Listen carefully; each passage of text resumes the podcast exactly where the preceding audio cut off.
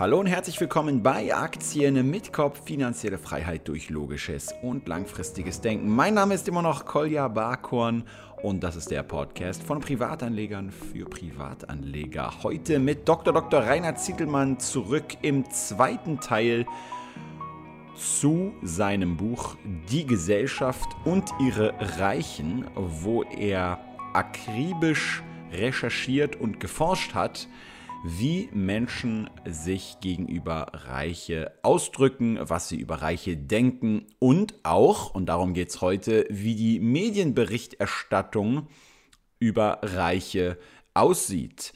Und zwar einmal im Bereich der ganzen Spielfilme und Serien und so weiter, aber auch äh, natürlich was die normale Presse angeht, über Zeitungsartikel, Nachrichten, Talkshows bis hin zu Yellow Press, also so Boulevardpresse und so weiter.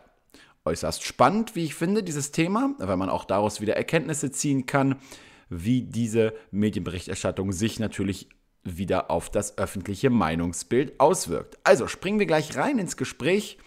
Los geht's. Ja, dann herzlich willkommen zurück, Herr Dr. Dr. Reinhard Ziedelmann, hier im zweiten Teil äh, von unserem ja, Buchbesprechung zu Ihrem neuen Buch, Die Gesellschaft und ihre Reichen. Und ja, ich habe gerade eine Besprechung gelesen auf Amazon äh, zu Ihrem Buch, wo jemand gesagt hat, man soll äh, das Buch im Endeffekt von hinten nach vorne lesen, weil es im letzten Kapitel so interessant ist zu dem Thema Hollywood-Filme und äh, wie reiche Menschen in Hollywood-Filmen porträtiert werden. Und heute geht es ja allgemein um Reiche in den Medien und die Berichterstattung und dann wiederum die Wahrnehmung, die Bürger dadurch über Reiche haben. Aber können Sie mir vielleicht mal am Anfang erklären, ähm, wie haben Sie das eigentlich gemacht in der Recherche zu dem Buch? Haben Sie sich da den ganzen Tag nur äh, Wolf of Wall Street und andere Hollywood-Filme angeschaut oder was haben Sie da genau analysiert? Also ich selbst hätte das gar nicht alleine leisten können, weil die, die Basis von unserer Analyse waren 560 Filme. Ja, die kann ich natürlich nicht äh, alle schauen. Ja, und deswegen habe ich ein ganzes Team zusammengestellt von Leuten, die sich sehr gut im Bereich Filme auskennen. Und äh, wir haben das äh, so gemacht, weil das ja eine äh, systematische Analyse sein sollte, also keine Zufallsauswahl. Deswegen haben wir von 1990 bis 2017 immer die, die jeweils 20 weltweit umsatzstärksten Kinofilme erstmal ermittelt, ja, äh, damit man einen wirklich äh, systematischen Zugang hat zu dem Thema, nicht jetzt irgendwie zufällig allein was auswählt, ja. Und äh, diese Filme, die, die konnte man jetzt auch das äh, Team nicht alle von vorne bis hinten sehen, aber man hat dann äh, das äh, analysiert, zusammen mit anderen Experten ausgewertet, wo kommen überhaupt Reiche vor in welchen Filmen, also wo spielen die eine wichtige Rolle.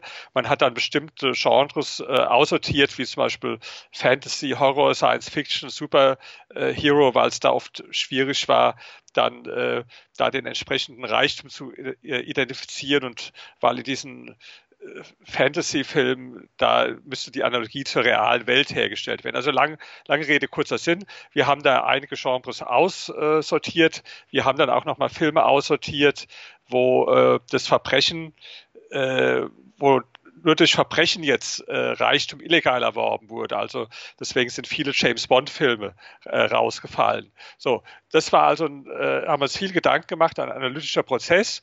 Dann haben wir doch noch mal auch noch ein paar Filme aus den Jahrzehnten davor jeweils einen dazugenommen und aus diesen ausgeschlossenen Genres.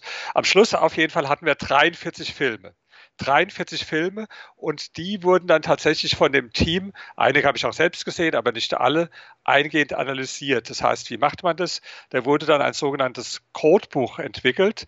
Das heißt, beim Film schauen mussten die dann immer genau äh, Kreuze machen, äh, wie wird der Reich oder gibt es mehrere Reich, wie werden die dargestellt, ja, in dem Film, mit welchen Eigenschaften. Das waren also irre lange Listen, die zu jedem Film äh, gemacht wurden von diesen 43 Filmen. Ich kann hier mal ein paar nennen, weil viele äh, Zuhörer kennen sich ja auch einige dieser Filme. Also zum Beispiel äh, Pretty Woman, ja, oder ein unmoralisches äh, Angebot äh, als, als Beispiel ähm, oder von den älteren Filmen, zum Beispiel äh, Flammendes Inferno oder Spiel mir das Lied vom Tod oder dann äh, klar Wolf of, Wall, äh, Wolf of Wall Street und diese ganzen Filme, das waren also 43 Filme, die wurden dann genau unter die Lupe genommen und äh, analysiert.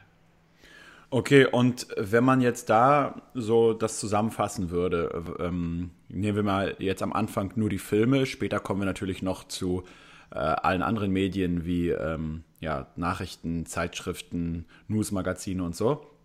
Aber was war denn so das Ergebnis der, der Forschung, äh, was jetzt die Spielfilme angeht? Also wir haben dann verglichen, es gab in den Filmen immer zwei Arten von Charakteren. Einmal einen reichen und dann oft eine sogenannte nicht reiche Kontrastperson. Ich mache das mal, dass es ein bisschen plastisch wird am Beispiel von einem Film, klar, den die meisten bestimmt äh, gesehen haben, und zwar Pretty Woman. Ja?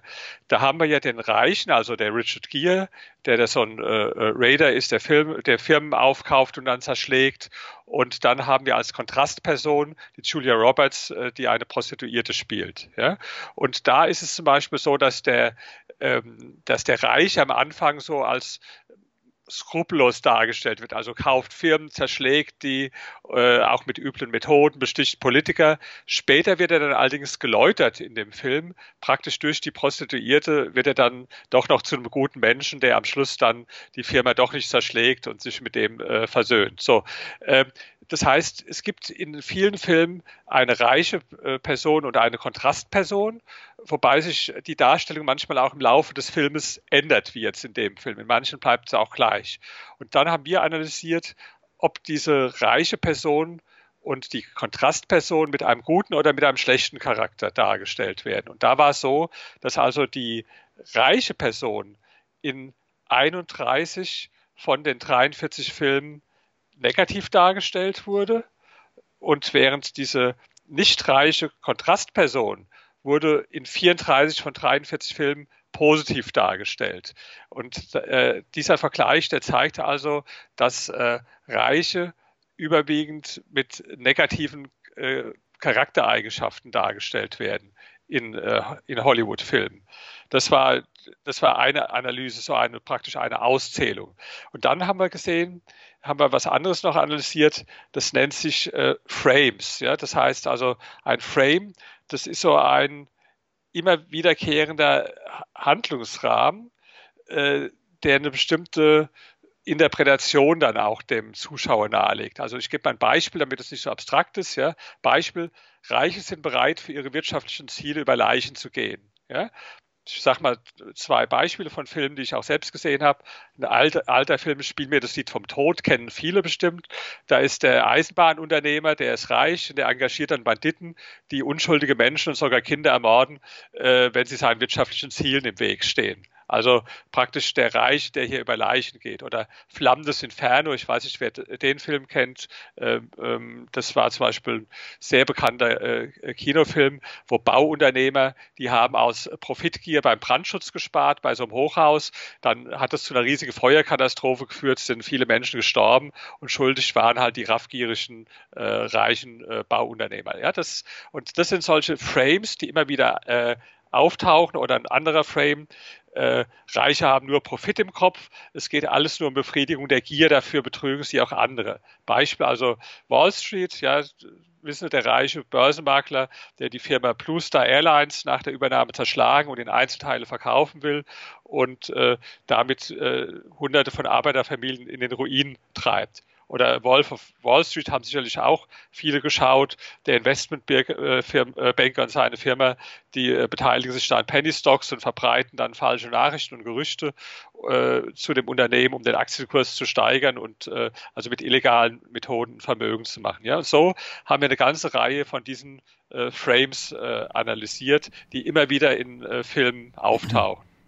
Jetzt würde ich zum Beispiel sagen, auch als ja, jemand, der Film studiert hat und äh, zwar YouTube-Filme macht und keine Spielfilme, aber dennoch natürlich so ein bisschen die üblichen äh, Storylines und, und, und ähm, ja, auch ähm, Emotionen äh, kennt, die, die, die man halt in Filmen kreieren will, dass natürlich ähm, man mit einem mit einem positiven, reichen Bild äh, von einem Immobilienunternehmer, der jetzt im Endeffekt äh, realistisch agiert, also sprich am Schreibtisch sitzt, Telefone, Telefonate führt, äh, Immobilien äh, besichtigt und äh, im Endeffekt keinen wirklichen Blockbuster hinkriegen wird, ähm, sondern er halt äh, nicht, nicht wirklich Erfolg haben wird. Das heißt, dass, dass man einfach für eine gewisse Story natürlich immer auch diesen Kontrast braucht. Ähm, dass also der, der Charakter, der Hauptcharakter, ob es jetzt bei Pretty Woman oder was auch immer ist, ja auch häufig gegen einen externen Feind kämpft, äh, zum Beispiel in diesem Film dann vielleicht auch dieser, dieser Reiche und andererseits gegen sich selbst auch und am Ende sich überwindet. Es ist ja eigentlich immer so eine klare Struktur.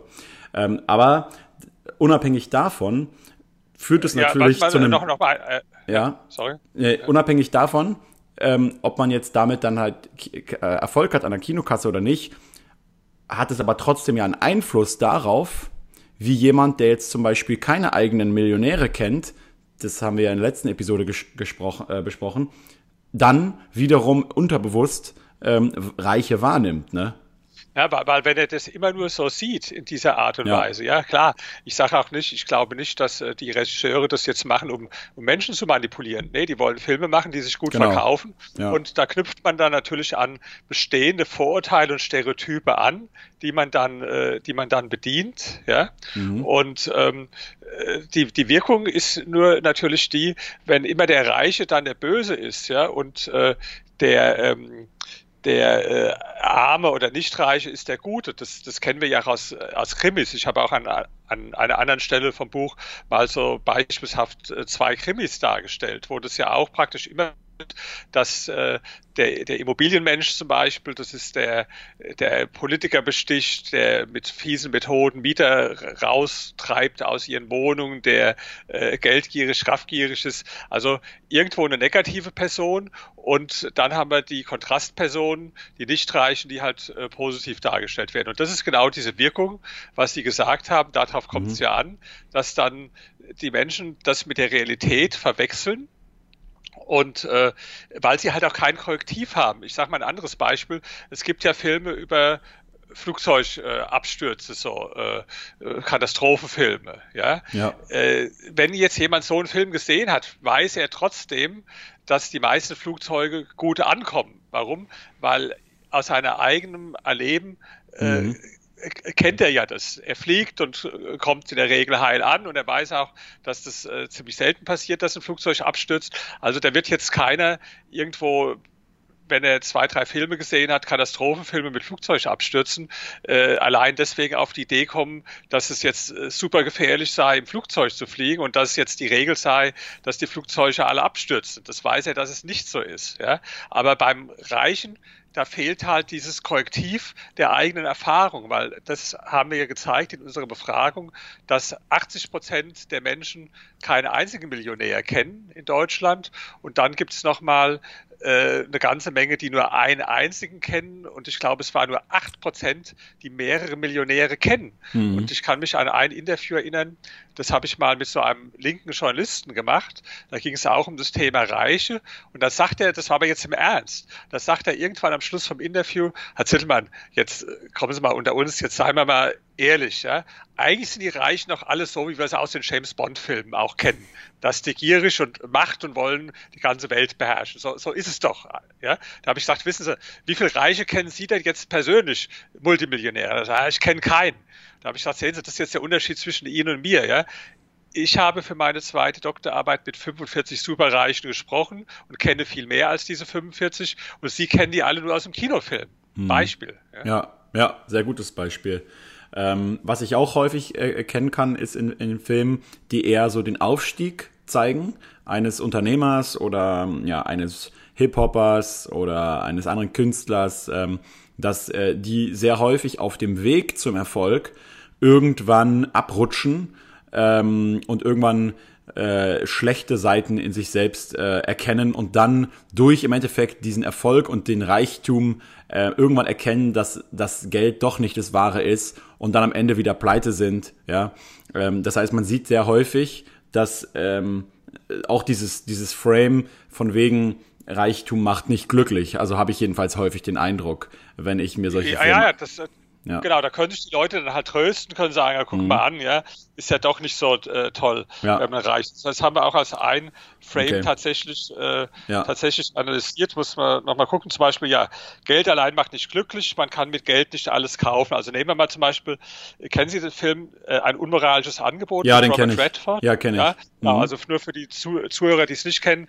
Robert Redford, Milliardär, mhm. super reich und der hat sich so zur Angewohnheit gemacht, manchmal, wenn er eine super schöne Frau sieht, zu sagen, ich gebe äh, dir mhm. jetzt äh, eine Million ja, genau. für eine Nacht praktisch so. Ja? ja? Und das hat er dann auch bei einer gemacht. Ja, der ist abgelehnt, dann hat sie doch zugestimmt. Demi Moore und, war das, ja. Äh, Genau, und, und ja. am, am, Schluss äh, hat, äh, hat er sich aber in sie verliebt und wollte äh, mit ihr zusammen sein, mhm. aber trotz allem Geld ist es ihm dann nicht gelungen, sondern sie ist dann am Schluss zu ihrem Mann zurückgekehrt, was dann zeigen soll, also selbst wenn du noch so reich bist, äh, Liebe kann man sich nicht kaufen und dann kann jeder wieder sich beruhigen, also äh, ja, und so, so gibt es halt, oder, oder Titanic kennen ja auch viele äh, ja. bestimmt, ja, also das ist dieser arrogante Reiche, der am Anfang gezeigt wird, ja, der muss dann trotz seinem Vermögen erleben, dass seine Verlobte sich äh, für so einen gutherzigen äh, Habenichts äh, dann entscheidet am ja. Schluss, der natürlich der, der Gute ist, während er der, der Böse ist. Ja? Also das, das gibt so. Oder dann halt auch in manchen Kinofilmen,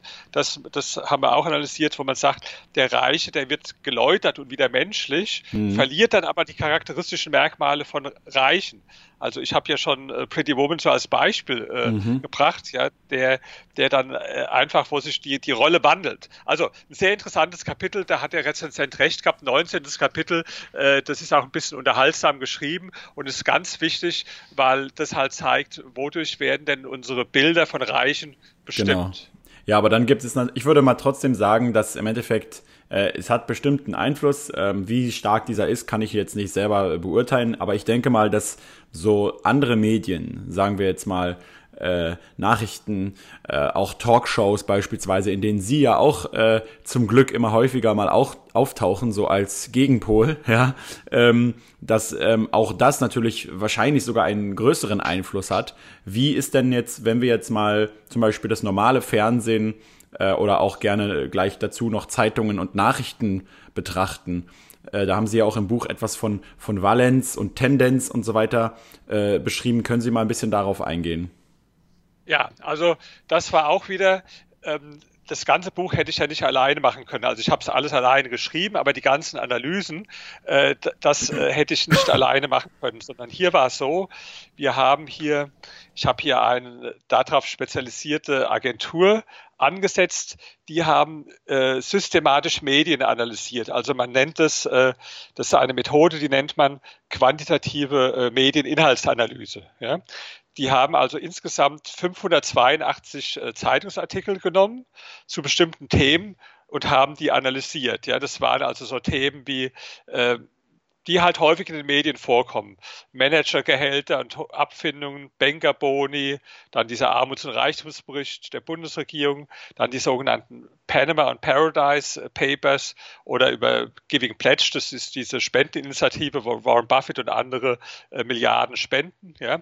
Das waren so Themen und äh, da wurden dann bestimmte Zeitungen, also wir haben da äh, unterschiedliche Zeitungen genommen, die FAZ, die Süddeutsche, äh, Spiegel, Stern, aber auch regionale Medien, Nürnberger Nachrichten, äh, Rheinische Post, Sächsische Zeitung, dass man aus jedem Teil Deutschlands irgendwo eine führende Regionalzeitung auch hat.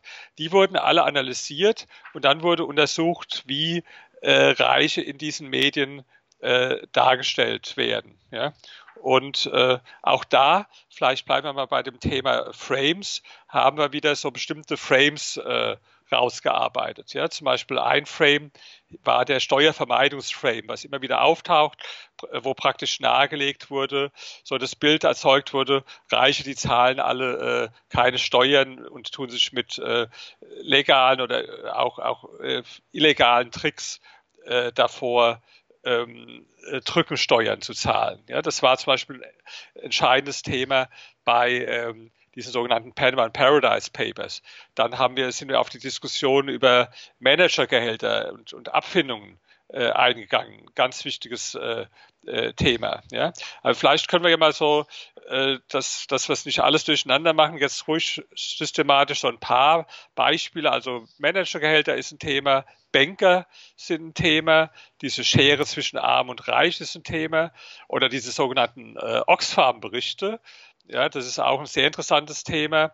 Äh, vielleicht fangen wir mal damit an. Oxfam-Berichte, die kamen nämlich jetzt gerade wieder raus. Das ist immer parallel zu dem Treffen der Weltwirtschaftselite in, in Davos in der Schweiz.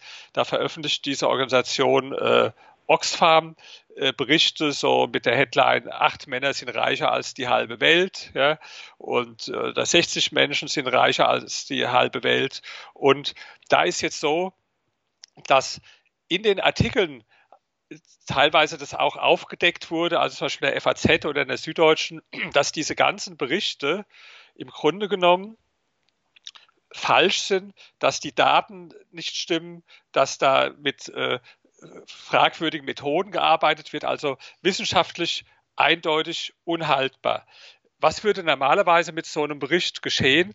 Der würde normalerweise im Papierkorb wandern bei einer Zeitung, äh, weil es einfach äh, auf, auf unseriösen Methoden beruht. Diese Berichte wandern aber nicht in den Papierkorb, sondern zum Teil äh, sind es dann die ganz großen Headlines in den Zeitungen, weil sich das gut liest. Zum Beispiel, acht Männer sind reicher als die halbe Welt. Das liest sich toll, stimmt aber überhaupt nicht. Ja. Und ähm, das wurde dann auch tatsächlich äh, von einigen Medien aufgedeckt. Da sieht man auch, das ist jetzt nicht einheitlich, dass jetzt alle Medien nur irgendwo voreingenommen berichten. Aber das Interessante war jetzt, selbst die Medien, die das aufgedeckt haben, ja, haben trotzdem in der Weise berichtet, äh, dass das hängen geblieben ist. Also ich, ich mache das mal in einem Beispiel fest, dass man sieht, wie subtil das ist. Die FAZ, die ja, ähm, die hatte in ihrem Wirtschaftsteil ganz groß auf der ersten Seite aufgehört, acht Männer reicher als die halbe Welt. Dazu hat sie so eine ein Foto von Bill Gates und von Warren Buffett gestellt und, und eine Grafik mit dem geschätzten Vermögen der acht reichsten Menschen der Welt. Also die Headline war so, die Grafik, ja, im Artikel selbst wurde dann auf die methodischen Fehler hingewiesen und wurde dann schon gesagt, dass, dass die Zahlen so gar nicht äh, stimmen können und so weiter. Ja, wenn man den Artikel dann genauer gelesen hat. Aber was bleibt denn jetzt hängen? Nicht jeder liest jetzt ja akribisch Satz für Satz so einen Zeitungsartikel durch. Ja. Hängen bleibt, erstmal die Überschrift, die Bilder, die Grafiken dazu, ja, und nicht das, was dann irgendwo im, im zweiten Teil des Artikels äh, irgendwo methodisch dann äh, kritisiert wird, ja. Und das ist das, was ich kritisiere.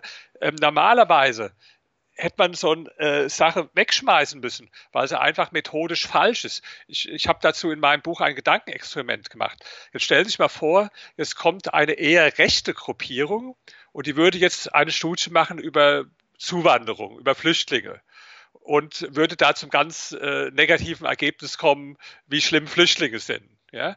Und die wäre dazu gekommen durch methodisch fragwürdige Zahlen, die also alle gar nicht stimmen. Ja, was hätte man damit gemacht? Die Journalisten hätten entweder das einfach weggeschmissen, ja, weil man es nicht ernst nehmen kann, oder hätten höchstens diese Studie als äh, übles Beispiel für, für eine rechte Demagogie irgendwo angeführt. Ja. Hier wurde es anders gemacht. Die ganzen Zeitungen waren voll, zum Teil auch völlig unkritisch, einfach die Headlines übernommen und jedes Jahr wieder übernommen, Oxfam-Berichte, wie schlimm. Und dann hat man die kritisiert und hat gesagt, ja, aber das, das stimmt ja gar nicht. Und dann haben die gesagt, ja, äh,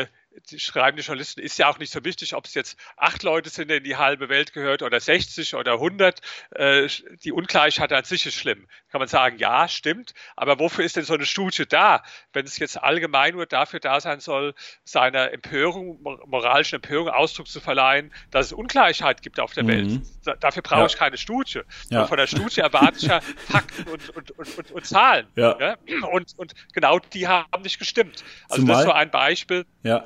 Ja, ja nee, weiter, gerne. Nee, nee. Okay, ja, zumal ich immer, wissen Sie, was auch so interessant ist? Gerade dieses Thema Ungleichheit und Schere zwischen Arm und Reich. So, das ist ja so ein Thema, was tatsächlich überall hundert- und tausendfach ein entgegenschlägt. Da gibt es ja auch den einen, ähm, den einen, äh, den Marcel Fratscher von, vom, vom DIW, glaube ich, der, der ja als eigentlich bedeutendster Ökonom in Deutschland gilt. Dabei ist er meiner Meinung nach nichts anderes als so ein politisches Sprachrohr der SPD. Ja, ähm, wenn ich, ich habe noch nie, weder bei Piketty noch bei Fratscha, noch in irgendeiner Zeitung, noch sonst wo, einen wirklich fundamental plausiblen Grund dafür gelesen, warum eigentlich Ungleichheit jetzt so schlecht sein soll. Da steht dann immer was von, ja, soziale Gerechtigkeit und ähm, das wird den Zusammenhalt der Gesellschaft schwächen. Aber so wirklich mal irgendwie tatsächlich konkreten Beweis, was jetzt so schlecht da rein soll, äh, habe ich nie gelesen. Ganz im Gegenteil zu dem, was Sie ja schreiben in Kapitalismus ist nicht das Problem, sondern die Lösung, wo Sie ganz konkret darlegen, schaut mal, wie es in China war.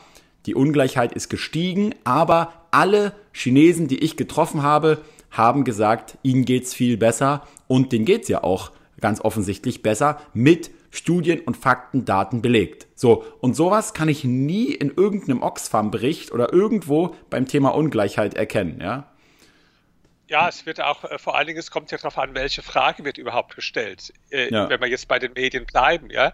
Ist denn das überhaupt die entscheidende Frage, ob die Ungleichheit steigt oder nicht? Oder ist denn nicht die entscheidende Frage, das Los der Armen, ob es jetzt den Armen besser geht oder nicht? Genau. Also das, ähm, haben Sie ja eben selbst ein Beispiel genannt, was ich in meinem Buch äh, Kapitalismus bringe. Übrigens kann man jetzt auch dieses Kapitel sogar kostenlos als Hörbuch äh, sich anhören über, über China. Ja? Und in dem Kapitel zeige ich äh, Folgendes auf, ja?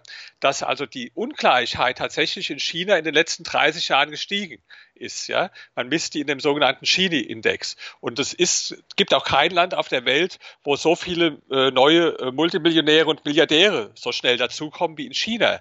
Gleichzeitig sind aber hunderte Millionen Menschen aus der äh, bittersten Armut aufgestiegen in die Mittelschicht. Das heißt, vor 30 Jahren waren, haben 88 Prozent der Chinesen in extremer Armut gelebt, laut offiziellen äh, UN-Daten. Heute ist es nur noch ein Prozent, die in extremer Armut leben. Gleichzeitig ist die Zahl der Milliardäre ganz stark gewachsen. So, das ist ein Argument gegen das, worum es auch in meinem neuen Buch an vielen Stellen geht, was ich Nullsummenglauben nenne. Nullsummenglauben ist, dass die Leute denken, äh, wenn es denn äh, den Reichen geht es nur deshalb gut, weil sie den Armen was weggenommen haben. Ja? Und das ist genau der, der, der Irrtum. Ja? Und darauf basiert alles, wenn die Leute diesen, diesen Nullsummenglauben äh, anhängen. Und das ist halt auch in den Medien oft, dass einfach äh, über meiner Meinung nach äh, über die falsche Sache äh, diskutiert wird. Nämlich steigt die Ungleichheit, ja oder nein. Da kann man auch darüber diskutieren.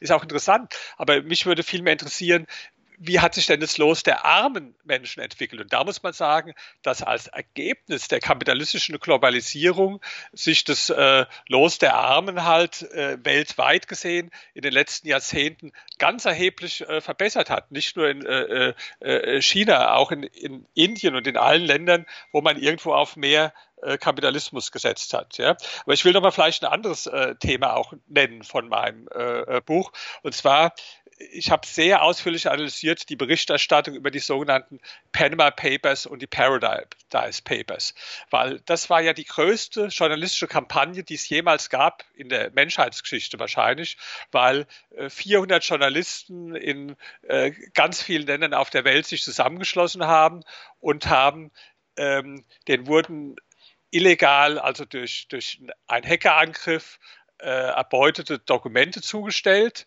von äh, einer Anwaltskanzlei in äh, Panama, später auch noch von anderen Anwaltskanzleien, die sogenannte Briefkastenfirmen äh, gehabt hatten.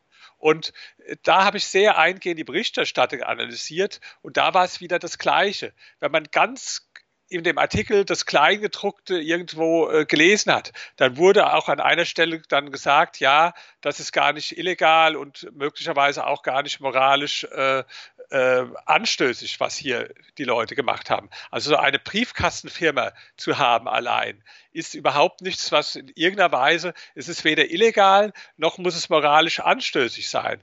Umgekehrt ist natürlich so, dass tatsächlich viele Kriminelle, Mafia, äh, Gangster und was weiß ich, dass die solche Briefkastenfirmen nutzen. Ja, aber, den, aber es ist halt nicht der logische Umkehrschluss zu sagen, äh, dass jetzt jeder, der so eine Briefkastenfirma hat, deswegen schon irgendwo jemand ist, der was Illegales oder auch moralisch Anstößiges macht. Und das kam aber nicht zum Ausdruck, weil immer wurde in den Überschriften der, der Zeitungsartikel, die wir analysiert haben, äh, das dann verallgemeinert. Die Superreichen verstecken ihr Geld, die Superreichen zahlen keine Steuern, ja. Und das ist einfach, äh, das ist einfach Quatsch, ja. Da ärgert man sich auch, gebe ich zu, selbst als, äh, als Reicher, ja, weil ich hatte jetzt äh, neulich auch mal eine Diskussion mit einer Frau von der, von der Taz, ja, und äh, da habe ich vorher meine Steuerberaterin gebeten. Ich habe gesagt, rechnen Sie mal aus, wie viel Prozent Steuern ich gezahlt habe äh, in der Firma in den letzten 15 Jahren. Und da habe ich gesagt, aber bitte mal zusammenrechnen, sowohl die Körperschafts- und Gewerbesteuer als auch dann die Abgeltungssteuer. Weil das ist ja ein Fehler, den viele machen,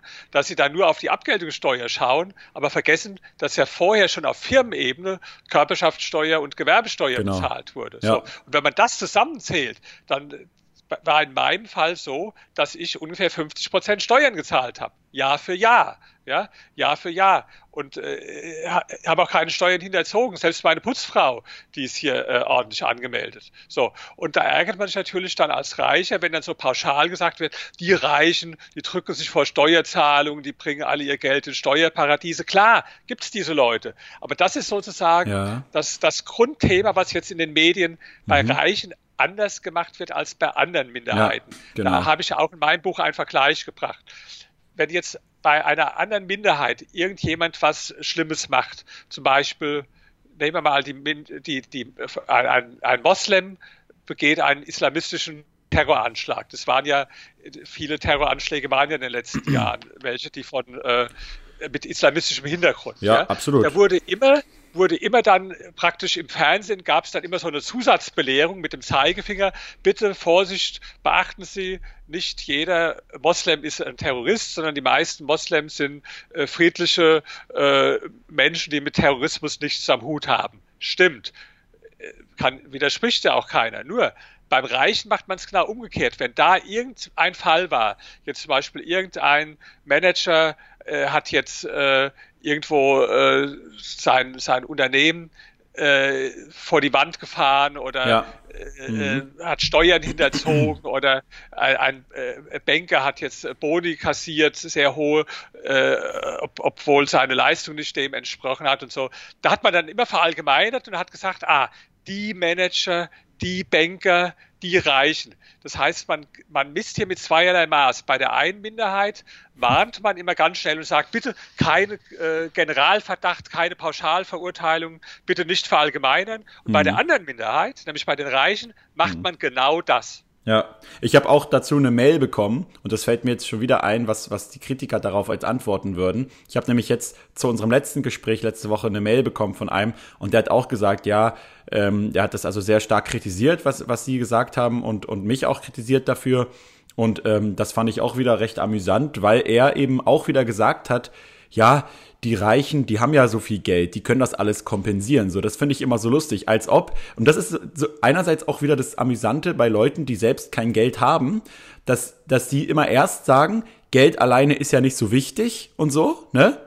Und dann aber automatisch davon ausgehen, dass für einen reichen Menschen aber Geld alles ist. Und dass er ja mit diesem vielen Geld, was er hat, ähm, alle seine Anfeindungen, die er ertragen muss und so weiter, ertragen kann, weil er hat ja Geld. Also deswegen ist er eine Minderheit, wo es nicht so schlimm ist, wenn man sie kritisiert. Das heißt, einerseits sagen die, Geld ist nicht so wichtig, aber offensichtlich ist es für den Reichen so wichtig, dass er alle anderen Probleme, die er im Leben hat, damit kompensieren kann. Und das finde ich so einen lustigen Widerspruch, ja. Ähm, weil es natürlich kompletter Schwachsinn ist, dass man irgendwie, wenn man ein bisschen Geld hat, auf einmal keine Probleme mehr hat und deswegen irgendwie so entmenschlicht wird fast schon, weil man ja jede andere Diskriminierung ertragen kann, weil man natürlich Geld hat. Und da kann ich natürlich sehr gut nachvollziehen, dass die sich darüber ärgern, ähm, gerade wenn, wenn sie äh, irgendwie äh, lesen wieder über irgendwas über, über Reiche, äh, und man selber aber in der Situation ist, wo man sagt, hey, ich gebe schon wieder so viel Steuern ab und so weiter. Ne? Also was ich auch ja, das, äh, da, da wird mhm. ja sonst immer äh, diese Leute von der linken Seite, die haben ja so ein Lieblingswort, das heißt Empathie. Ja, ja. es wird immer Empathie mit jedem gefordert. Der einzige, mit dem sie überhaupt keine Empathie, also Mitgefühl haben, ist mit reichen Menschen. Ja, ja. sondern ganz im Gegenteil. Ja. Äh, jetzt sage ich mal einen Moment, auch derjenige, der vielleicht die Dinge anders sieht als wir beide. Äh, jetzt fühlen Sie sich mal hinein angenommen, Sie sind jetzt ein reicher Mensch, haben, so wie ich das gemacht habe, eine Firma aufgebaut, haben auch damit Arbeitsplätze geschaffen, ja, haben ehrlich ihre Steuern bezahlt, 50 Prozent äh, jedes Jahr und äh, haben sich nicht zu Schulden kommen lassen. Und dann setze ich abends nach einem anstrengenden Arbeitstag relaxed vor den Fernseher und jeden Abend dürfen Sie sehen in irgendeiner Talkshow, wo dann die Politiker sich überbieten und die Journalisten auf die Reichen zu schimpfen und dass die alle keine Steuern zahlen, die sollten endlich auch mal was zu beitragen zum äh, Gemeinwohl, was ja ein Hohn ist, weil ich meine, äh, ein Prozent der Steuerzahler in Deutschland zahlen über 22 Prozent der Einkommensteuer und 50 Prozent zahlen gar keine. Also wenn dann immer die Politiker sagen, endlich sollen die Reichen auch mal einen Beitrag dazu leisten. Und Sie sitzen dann vom Fernsehen, äh, dann, dann fühlen Sie sich doch verhöhnt, weil jeder Mensch möchte doch auch eine gewisse Anerkennung, einen gewissen Respekt haben. Ob er jetzt arm ist oder ob er reich ist, spielt dabei doch gar keine Rolle. Ja? ja. Wenn Sie jetzt was geleistet haben, worauf Sie stolz sind im, im Leben, dann möchten Sie auch eigentlich äh, gerne Anerkennung haben und einen, einen Respekt dafür haben. Ja. ja. Wenn Ihnen das aber nicht entgegengebracht wird, sondern Sie permanent beschimpft werden, dann ist es nicht nur für die diesen Menschen schlecht, sondern auch für die ganze Gesellschaft schlecht. Warum? Wir brauchen doch eigentlich äh, erfolgreiche Unternehmer als Vorbilder auch für junge Menschen, ja. als Rollenmodelle, als wo, wo die Leute sagen, Mensch, toll. Und das ist ja was in Amerika gibt es ja so viele Bücher und äh, äh, über erfolgreiche Menschen, von ja. denen ich auch viele gelesen habe. Ich habe ja selbst dieses Buch geschrieben, Setze dir größere Ziele, ja. wo ich lauter solche Biografien äh, mhm. äh, zusammengefügt habe. Und das begeistert viele junge Menschen, motiviert die. und wenn man aber umgekehrt so diese Menschen immer nur beschimpft und immer nur draufschlägt, ja. das ist auch für eine Gesellschaft äh, insgesamt nicht gut. Und ich finde, es ist auch einfach nicht fair, so wie man bei keiner Minderheit irgendwo alles verallgemeinern sollte, äh, ja, und äh, bestimmte negative Verhaltensweisen von einzelnen Leuten, die es da gibt, dann dazu Schluss. nicht führen sollten, dass man die ganze Minderheit äh, ja. irgendwo dann beschimpft. So sollte man es halt auch bei den Reichen nicht tun. Deswegen sage ich einfach mal Gerechtigkeit für die Reichen. Und schlussendlich führt das ja auch dann wieder dazu, ähm, dass man sich natürlich, wenn mangels Anerkennung und so, ähm, auch dann wiederum natürlich eher geneigt ist zu sagen, na gut, wenn ich jetzt so brav hier ständig meine Steuern zahle und nicht mal dafür äh, gewertschätzt habe, werde, ich habe ja sogar in Ihrem Buch gelesen, dass, dass sogar das Spenden hier, Giving Pledge und so, dass sogar das ja auch häufig kritisiert wird in den Medien, nach dem Motto, was bilden sich die Reiche ein, jetzt hier irgendwelche gesellschaftlichen Strukturen durch ihre Vermögen und ihre Spenden zu beeinflussen? Das ist doch Aufgabe des Staates und so. Also wenn man natürlich Aber immer, wenn man immer nur draufhaut. Ja, dann, Wichtiges dann, Thema, was Sie ansprechen. Ja. Vielleicht äh, gehen wir da mal einen Moment äh, kurz darauf ein. Gerne, gerne, ja. Sorry, habe ich jetzt äh, äh, ganz vergessen, genau. Ja. Weil ich habe jetzt auch mal klar, dass jetzt bei einem Thema wie Panama und äh, Papers und Paradise Papers die Berichterstattung negativ ist, war ja auch nicht anders zu erwarten. Ja. Äh, aber das jetzt beim Thema wie Spenden, da ist es natürlich positiver, aber trotzdem, überall wird dann da kritisiert, immer in dem Artikel, da war zum Beispiel ein Artikel über äh, äh die, diese Spendeninitiative, wo die Leute gesagt haben, spend viel, und dann wird gesagt, ja, aber Warren Buffett, äh, der hat ja so seine Frau so schlecht behandelt, ja, und äh, der, der zockt ja auch eigentlich nur rum mit äh, Derivaten und so weiter, anders als er sagte. Also da, da wurde jetzt irgendwo der Buffett dann schlecht gemacht, obwohl es jetzt eigentlich im Artikel über die Spenden ging, die er gemacht hat. Oder dann ja. dieses andere Argument, was Sie eben genannt haben, das ist das beliebteste Argument, dass Sie sagen, ja, das ist ja ungerecht, wenn der Reiche dann selbst entscheidet, wo das Geld hingeht. Aber ich meine, was ist denn die Alternative? Die Alternative, was diese Leute wollen, die sagen, nehmt es doch den Reichen alles weg im Prinzip, ja, am ja. liebsten 70, 80, 90 Prozent Steuern und dann soll der Staat das alles äh, genau. umverteilen. Nur äh, glaube ich, dass jemand wie der Bill Gates wesentlich intelligenter und effektiver mit so Geld umgeht und wirklich und wesentlich wirkungsvoller mhm. als irgendein äh, Beamtenapparat, weil das heißt ja. ja. eigentlich, der Staat, das klingt immer so alles so demokratisch, aber faktisch heißt es doch, dass irgendein Beamter am Schluss, ja, dass der dann irgendwo entscheidet oder äh, äh, Politiker, was mit dem Geld geschieht und da geschieht es halt oft nach ganz anderen Kriterien, weil bei ja. den Politikern geschieht es dann nach Kriterien, dass sie irgendwo was an bestimmte Klientel verteilen, damit sie wiedergewählt werden können und da profitieren dann oft gar nicht die wirklich Armen davon, sondern irgendwelche Menschen, die es gar nicht bräuchten, äh, deren Stimmen man damit kaufen will. Aber das und ist also ein schönes Beispiel, dass, dass selbst wenn die Reichen was Positives tun, und deswegen sage ich auch, wenn jetzt äh, die, manche Reiche so naiv sind, sind ja viele Reiche auch durchaus naiv und glauben, dass sie durch Spenden ihr Image verbessern können. Mhm. Das ist Quatsch. Das weisen wir auch nach. Wir, durch diese Befragung, weil wir die Leute gefragt haben, glauben Sie denn, dass die Reichen jetzt äh, eher das Geld spenden, um sich selbst etwas Gutes zu tun, also sprich Steuern sparen, ihr Image aufbessern oder was anderen was Gutes zu tun. Ja. Er sagt natürlich die allermeisten nur, um sich selbst was Gutes zu tun. Das heißt also, ja. ich kann jedem Reich nur Folgendes zurufen. Wenn Sie spenden, ist eine gute Sache. Aber wenn Sie glauben, durch die Spenden, dass Sie Ihr Image verbessern, dann sind Sie ganz, ganz schrecklich naiv. Und, ja. und man muss auch den Reichen wirklich äh, vielen äh, eine Naivität vorwerfen. Äh, das, das zeigt sich schon in so einer Formulierung.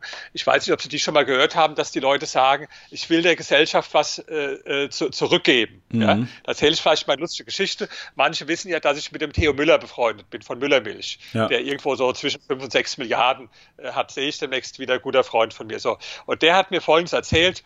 Er ist neulich auf so einem Empfang und da trifft er auch mit, äh, mit jemandem, äh, der, der auch sehr reich ist, die kennen sich ja alle untereinander und fragt, was machen sie so? Und dann hat er auch erzählt von seinen äh, Spenden und so und hat dann erzählt, dass er der Gesellschaft jetzt was zurückgeben will. Ja?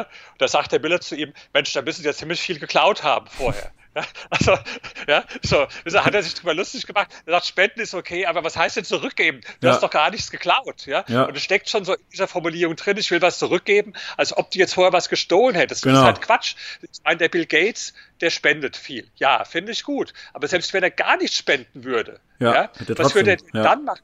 Der genau. wird ja nicht das ganze Geld irgendwo, sagen wir, unter seinem äh, Kopfkissen, so, so, so groß ist sein Bett gar nicht, dass er das ganze ja. Geld äh, unter das Kopfkissen legen könnte. Der mhm. wird es auch jetzt nicht alles in Schließfach tun. Was würde er denn machen, wenn er es nicht spendet? Ja, dann würde er das doch investieren, in Aktien zum Beispiel, ja, und damit letztlich wieder in den Wirtschaftskreislauf eingeben und bei der Finanzierung von Firmen mithelfen. Also er gibt automatisch der Gesellschaft was zurück, weil er ja wieder investiert ja. dann. Ja? Dann. Und äh, das heißt, er kann spenden, aber selbst wenn er überhaupt nicht spendet, ja, äh, er, er gibt immer was zurück, weil das Geld sich ja nur dann vermehren kann, wenn irgendwo das in Aktien oder Immobilien oder was weiß ich äh, investiert wird, wo dann wieder äh, Wertschöpfung mit stattfindet. Und da sieht man an so einer Formulierung, die man immer wieder hören kann und die auch von Reichen gebraucht wird, dass viele sich keinen Gedanken machen. Und das werfe ich übrigens auch vielen Reichen vor, dass sie selbst äh, gar nicht irgendwo darüber äh, äh, reflektieren und vor allen Dingen sich auch selbst nicht für ihre eigenen Angelegenheiten engagieren. Und das ist ein Unterschied zwischen den Reichen und anderen Minderheiten. Ich gebe mal ja. ein Beispiel. Homosexuelle zum Beispiel. Die sind ja heute ganz anders angesehen in der Gesellschaft als vor 50 Jahren. Ja? Mhm. Vor 50 Jahren, das war ja noch verboten praktisch, Homosexualität und wenn da einer schwul war oder so, also das war, äh, da warst du total irgendwo überall unten durch. Ja? Heute ist es irgendwo ganz normal, da, da laufen ja Hunderttausende auf der Schwulenparade durch Berlin und äh, der, wir hatten ja einen Bürgermeister hier in Berlin, der Wobereit, der genau. hat öffentlich gesagt in der Rede, ich bin schwul und das ist gut so. Und deswegen habe ich jetzt gestern ein Interview gegeben, da ist, hat der Journalist die schöne Überschrift drüber gemacht, ich bin reich und das ist gut so. Ja? ja. Ich habe gesagt, dann, dann steh doch auch mal da, dazu. So das ist, ist doch nicht schlecht, du kannst genau. doch stolz drauf sein. Ja, ja. ja das ist, glaube ich, eher so eine Art, äh, äh, man will, man will jetzt nicht äh, unbedingt ähm, ins öffentliche Interesse irgendwie rücken mit solchen provo provokanten Aussagen, sage ich jetzt mal. Man will, man will vielleicht eher ähm, noch den anderen besänftigen, ja, und Zugeständnisse machen. Ähm, bloß ist halt das Problem, gib ihm halt einen kleinen Finger und der frisst die ganze Hand. Ne? Also wenn ich jetzt, ich würde in meinem ganzen Leben nicht irgendeiner Partei oder irgendeiner Gewerkschaft oder wem auch immer spenden, nur damit die irgendwie nicht negativ über mich berichten oder so. Ja? Also ich würde lieber mit doppelter und dreifacher äh, äh, Intensität zurückschießen und mich wehren dagegen, ähm, weil es kann doch nicht sein, dass man, dass man sozusagen anderen Leuten irgendwie so sich so anbiedert, ja. Also ich finde das komplett äh, peinlich, ehrlicherweise. Ähm, und, und wenn man dann auch noch irgendwie als reicher Mensch versucht, sich so unten durch ähm, noch irgendwie so einzuschleimen, damit man selber irgendwie ungeschoren davonkommt. Also davon halte ich gar nichts. Ja, da, das, äh, da stimme ich auf jeden Fall zu, was, was Ihre Kritik angeht. Aber vielleicht haben wir am Ende noch. Dann, ah, ah, ah, ja? Abakon, ja. jetzt muss ich, will ich unhöflich sein, aber ja. bei mir ist jetzt so in wenigen Minuten beginnt ja. mein nächstes äh, Interview. Klar, okay. Hab heute früh vier Stück. Ja? äh, geht alles um das Buch. Ja? Bin also rund um die Uhr. Am Schluss äh, kann ich selbst nicht mehr hören. Aber klasse, hat wieder Spaß gemacht. Wir können auch gerne noch ein drittes machen. Das Thema gibt so viel her. Jetzt haben wir ein bisschen was gesprochen. Meine Bitte, kauft das Buch, lest das Buch und dann vor allen Dingen schreibt bei Amazon, was euch gut gefallen hat, schreibt auch bei Amazon, was euch nicht gut gefallen hat. Ich genau. lese jede Kritik bei Amazon, schaut bei mir auf die Facebook-Seite, da wird auch viel diskutiert. Herr Barkhorn, klasse, ja, macht immer riesen Spaß mit Ihnen. Mir auch. Und wir machen gerne noch eine dritte Diskussion, wenn es die Zuhörer interessiert. Ja, genau, machen wir dann einfach, machen wir dann einfach so mit, mit noch dem Thema Yellow Press und was ja noch alles im Buch so ein genau, bisschen stand. Stimmt. Und mit, und dann können wir ja noch so ein paar Rezensionen und, und Feedback äh, thematisieren, was bisher zum Buch so gekommen ist von den Leuten. Ja, das können wir ja auch dann thematisieren. Klasse. Ja, okay. Guter Vorschlag. Okay, Tschüss. bis dann, viel Erfolg. Tschüss. Tschüss. Danke. Okay, dann danke ich mir. Okay, dann vielen, vielen Dank an Dr. Zietelmann. Wünschen wir ihm ein schönes Training heute. Und ich hoffe, ihr wart natürlich auch schon trainieren. Jetzt geht es erstmal für mich noch ein bisschen an weitere Arbeit, die heute ansteht. Aber ich wünsche euch natürlich eine wunderbare, produktive und vor allem rationale Woche. Ich bedanke mich auch bei dem Sponsor dieses Podcasts, der Börse Stuttgart. Und wie ihr wisst, arbeite ich mit der Börse Stuttgart schon seit einiger Zeit und wir werden auch dieses Jahr wieder gemeinsam auf der Invest vertreten sein im April. Und zwar könnt ihr euch, wenn ihr in der Aktie mit Kopf Facebook Community seid, ähm, da gibt es eine Veranstaltung von mir mit einem Aktionscode, wie ihr euch kostenlose Tickets zur Privatanlegermesse in Stuttgart dieses Jahr sichern könnt. Also einfach falls ihr bei Facebook seid, eine private Anfrage dort stellen für die Gruppe. Dann äh, gebe ich euch frei und ihr könnt dann, äh, falls ihr es wollt, mit auf die Invest kommen. Äh, ansonsten, ihr müsst natürlich nicht bei Facebook sein. Der Aktionscode Ansonsten, ihr müsst natürlich nicht bei Facebook sein, um teilzunehmen. Ihr könnt einfach den Aktionscode Aktien mit Kopf auf der Webseite der Invest einlösen. Ich würde mich freuen, ich bin auf jeden Fall natürlich an beiden Tagen vertreten auf der Invest, also sowohl am 5. als auch am 6. April den ganzen Tag, die meiste Zeit für euch in der Vlogger Lounge da. Das heißt, wenn ihr über Aktien und Börse mal live sprechen wollt, wenn ihr ja, diskutieren möchtet, was auch immer, Fotos machen, ich bin da für euch und freue mich schon riesig dieses Jahr euch da zu sehen. Der Hund jault schon und deswegen geht es jetzt vielleicht gleich nochmal raus an die frische Luft. Ich wünsche euch eine super Woche. Bis zum nächsten Mal. Rationale Grüße. Ciao, ciao.